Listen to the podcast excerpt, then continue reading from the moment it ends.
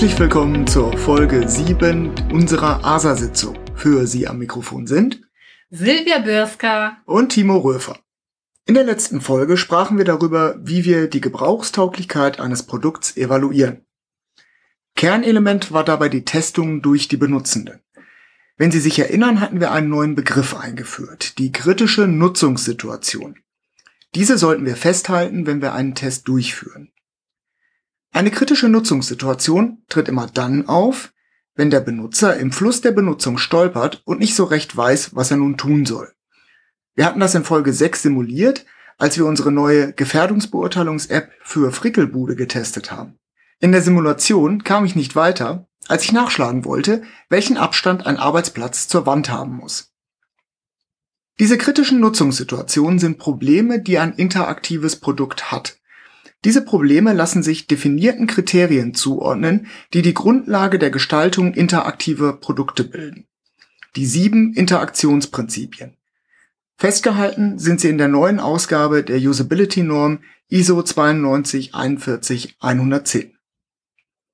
Wir möchten uns in der heutigen Ausgabe mit diesen Interaktionsprinzipien beschäftigen und erläutern, was es mit ihnen auf sich hat. Wenn diese Prinzipien berücksichtigt sind, kann mit einem interaktiven Produkt nichts mehr schiefgehen. Unser Vorschlag lautet, hören Sie sich diese Episode an, machen Sie sich stichwortartige Notizen und betrachten Sie anschließend die Geräte und Produkte in Ihrem Haushalt mit anderen Augen. Egal ob Waschmaschine, Office Suite oder für die älteren Semester der Videorekorder. Schauen Sie einmal, ob die Interaktionsprinzipien bei diesen Produkten eingehalten werden. Okay, dann beginne ich mal mit dem ersten Prinzip und zwar ist das die Aufgabenangemessenheit. Beschäftigte verfolgen ja Ziele und wollen bestimmte Arbeitsaufgaben erledigen. Ein Arbeitsschutzprodukt ist dann aufgabenangemessen, wenn es die Nutzenden bei der sicheren Erledigung ihrer Aufgaben optimal unterstützt. Jegliche überflüssigen Schritte bleiben den Nutzenden erspart. Sie müssen also nur das tun, was sie auch wirklich tun müssen, was wirklich erforderlich ist. Auf überflüssige Informationen wird verzichtet. Nehmen wir eine Betriebsanweisung, wie aus unserer Podcast-Folge Nummer eins. Die Anweisung sollte nur relevante Informationen für die Laborantin enthalten, also welche Handschuhe sie beim Umgang mit Ethanol tragen muss und in welchen Behälter sie die Handschuhe danach entsorgen muss. Weiteren Angaben zur Entsorgung sind irrelevant, wenn sie gar nicht durch die bestimmte Nutzerin erfolgen, sondern durch eine zentrale Entsorgungsstelle. Ein anderes Beispiel ist die Online-Unterweisung. Hier mangelt es beispielsweise an Aufgabenangemessenheit, wenn die Folien im Fließtext verfasst sind und für die Nutzenden unwichtige Informationen enthalten sind. So muss der Leser erst einmal überflüssige Informationen ausfindig machen und es fällt ihm schwer, sich einfach auf seine relevanten Themen zu konzentrieren. Und dazu gehört auch, dass ich bei einem großen Unternehmen arbeite und vor Beginn der Unterweisung vielleicht zuerst eintippen muss, bei welchem Unternehmen ich arbeite, inklusive der Adresse. Das ist für mich überflüssig und mühsam und sollte vorausgefüllt sein, damit ich mich auf meine tatsächliche Aufgabe konzentrieren kann, die Unterweisung durchzuarbeiten und das konzentriert. Das zweite Interaktionsprinzip ist die Selbstbeschreibungsfähigkeit. Denken wir zusammen mal an unsere Spülmaschine. Wir haben sie jetzt beladen und gestartet und die Maschine läuft jetzt auch schon seit einiger Zeit und jetzt fällt Ihnen auf, dass Sie gerne einen Kaffee aus Ihrer Lieblingstasse trinken möchten. Die befindet sich natürlich in der Maschine. Ordentlich wie wir sind, wollen wir abwarten, bis die Maschine zu Ende gespült hat. Woran aber erkennen wir das? Reinschauen können wir ja nicht. Den Zustand erkennen wir dadurch, dass uns das interaktive System Spülmaschine eine Rückmeldung über ihren Status gibt. Sie hat eine Anzeige, die uns sagt, ob sie mitten im Programm ist, kurz vor Ende oder gar fertig. Mittlerweile sagen einem die Modelle auch, wie lange es überhaupt noch dauert. Diese Fähigkeit ist definiert im Kriterium der Selbstbeschreibungsfähigkeit. Es ist erfüllt, wenn das System seinen Zustand jederzeit rückmeldet und diese Information eindeutig und für den Benutzenden verständlich ist. Im Arbeitsschutz könnte dies zum Beispiel ein Notleitsystem sein, das diese Bedingung erfüllt, wenn es jederzeit verfügbar ist und im Falle eines Falles beispielsweise durch deutlich erkennbare Beleuchtung oder akustische Signale den kürzesten Weg zum nächsten Notausgang anzeigt. Kommen wir zur Erwartungskonformität.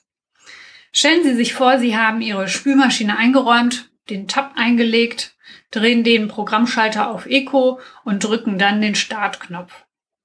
Wenn die Maschine nun mit dem Spülen beginnt, verhält sich das interaktive System, also die Spülmaschine, erwartungskonform. Wenn der mit Start beschriftete Knopf allerdings auch für den Abbruch des Spülprogramms dient, mag das zwar praktisch sein, kann aber nicht vom Benutzenden erwartet werden. Die Anforderungen an die Erwartungskonformität erfüllt ein System also, wenn es so reagiert, wie der Benutzer es auf Basis des bisherigen Verhaltens oder der Beschriftung eines Buttons erwarten würde. Wenn seine Bedienung in sich konsistent ist und wenn Änderungen im Nutzungskontext erkannt werden können. Wir haben gelernt, dass ein Notausknopf den Betrieb einer Maschine stoppt. Wir haben als Benutzende also die Erwartung an eine Maschine mit einem Knopf, der rot ist, dass die Maschine dann im Notfall hier zu stoppen ist. Ganz plakativ wäre dieses Beispiel nicht erwartungskonform, wenn der Notausknopf eine weitere Funktion hätte und beispielsweise an einer Stanze dazu genutzt würde, andere Funktionen auszulösen. Oder denken Sie an ein Notleitsystem, das grundsätzlich immer den Weg zum nächsten Notausgang anzeigt. Wäre ganz und gar nicht erwartungskonform, wenn dies im Advent dazu genutzt würde, alle Beschäftigten zur großen Weihnachtsfeier zu leiten. Das nächste Prinzip ist die Erlernbarkeit. Unser Arbeitsschutzprodukt sollte die Nutzenden beim Entdecken und Ausprobieren von Bedienfunktionen unterstützen und das ohne negative Konsequenzen. Und was auch wichtig ist, dass bei seltener Nutzung bzw. länger nicht genutzten Produkten sich die Nutzenden sofort erinnern, wie es zu nutzen ist und keine erneute Einarbeitung notwendig ist. Stellen wir uns vor, wir haben uns die letzten zwei Monate im Ausland aufgehalten, kommen dann zurück nach Hause und wollen nach der langen Zeit die Spülmaschine wieder bedienen und sind von der komplexen Bedienung so irritiert, dass wir das Handbuch zu Hilfe nehmen müssen, um die Spülmaschine anzustellen. Hier wäre das Prinzip der Erlernbarkeit verletzt. Das gilt auch für die Gefährdungsbeurteilung, die meist ja auch nicht jede Woche durchgeführt wird. Wenn es zum Beispiel neue Arbeitsschutzvorschriften gibt und unsere Führungskraft des Startups Frickelbude nach längerer Zeit die Gefährdungsbeurteilungs-App wieder zur Hand nimmt, dann sollte sie sich schnell wieder erinnern, wie die App genutzt wird, ohne Angst haben zu müssen, dass bei einer falschen Eingabe etwa die alten Daten gelöscht werden. Kommen wir zum Prinzip der Steuerbarkeit. Und wieder zurück zu unserer Spülmaschine. Sie stellen Sie sich vor, Sie würden wirklich gerne einen Kaffee trinken im Büro. Jetzt ist aber nicht nur Ihre Lieblingstasse in der Maschine, sondern die lieben Kolleginnen und Kollegen haben Ihnen gar keine saubere Tasse mehr übrig gelassen. Sie müssen also notgedrungen in die laufende Maschine eingreifen. Stellen Sie sich vor, Sie öffnen die Maschine im Betrieb und Ihnen schlägt das Spülwasser entgegen. Dass dies nicht passiert, verdanken sie diesem Kriterium, der Steuerbarkeit. Sie können einen Vorgang unterbrechen. Sie können Pause drücken oder einfach die Klappe der Maschine öffnen und die Maschine unterbricht das laufende Programm. Die Eigenschaften der Steuerbarkeit lauten, dass ein System unterbrochen werden können muss, flexibel sein muss und individualisierbar sein muss. Ein einfaches Beispiel im Arbeitsschutz wäre eine gewöhnliche Checkliste für Begehungen. Selbst auf Papier ist diese so gestaltet, dass sie individuell für einen Arbeitsplatz angepasst werden kann. Sie können Punkte ergänzen oder auslassen. Vor allem aber ist sie so gestaltet, dass Sie auch weitermachen können, wenn Sie bestimmte Punkte nicht bearbeitet haben. Stellen Sie sich vor, Sie können zum Beispiel eine Gefährdungsbeurteilung nicht weiter bearbeiten, weil Sie bei der dritten Frage noch nicht genügend Informationen haben und deswegen dort anhalten müssen und nicht mit der vierten Frage fortfahren können. Dass das nicht passiert, ist der Beachtung der Steuerbarkeit beim Gestalten des Fragenkatalogs zu verdanken. Ein weiteres Prinzip ist die Robustheit gegen Fehler. Jeder Mensch macht Fehler. Ein interaktives System muss diese verzeihen können. Sie haben vergessen, Klarspüler in die Spülmaschine zu füllen? Dann ist es doch prima, dass die Maschine Ihnen das anzeigt, bevor sie spülen soll. Oder vielleicht noch besser, gar nicht erst mit einem Spülprogramm beginnt. Diese Robustheit gegen Fehler des Benutzers ist ausgezeichnet dadurch, dass das System Benutzungsfehler vermeidet, zum Beispiel indem es nicht weitergeht, bis der Benutzer den Fehler behoben hat. Bei kleineren Fehlern tolerant ist und dennoch funktioniert oder gar Fehler des Benutzers behebt. Im Arbeitsschutz könnte beispielsweise ein Schutzsystem verhindern, dass ein Prozess gestartet wird, wenn ein bestimmter Schutz nicht aktiv ist. Beispielsweise startet die Fräse nicht, solange die Maschine geöffnet ist.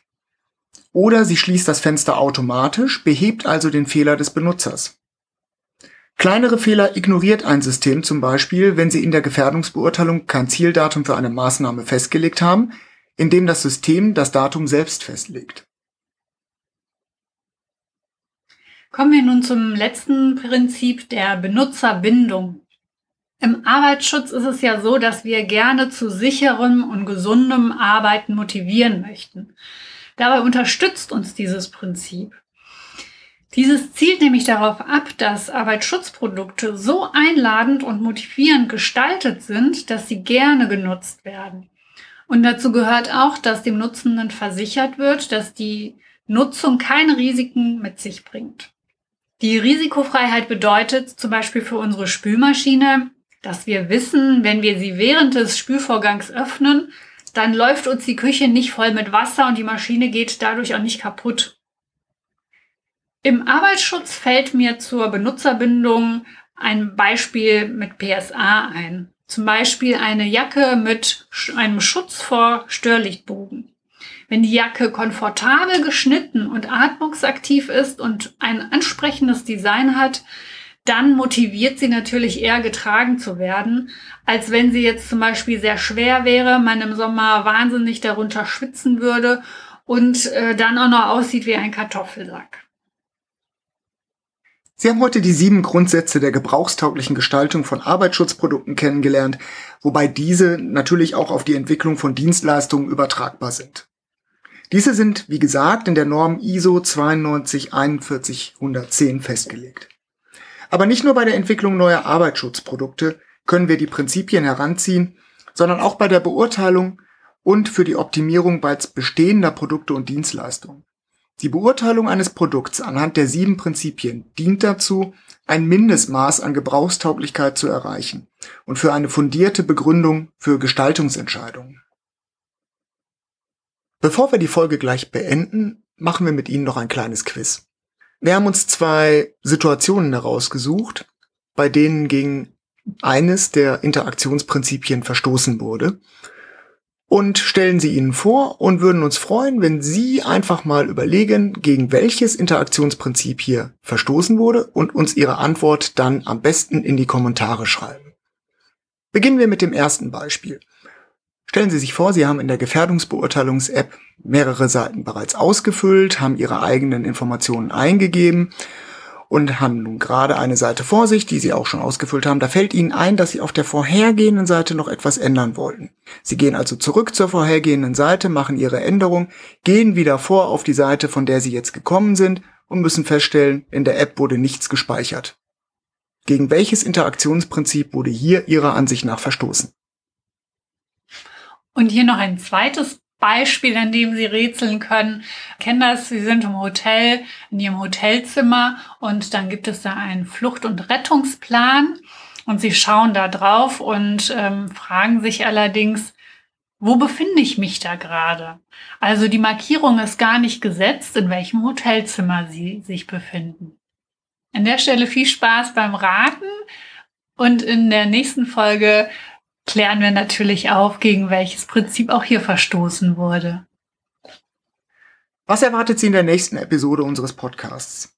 Wir möchten Ihnen gerne noch weitere Faustregeln, sogenannte Heuristiken vorstellen, damit Sie weitere grundlegende Eigenschaften gebrauchstauglicher Produkte kennenlernen.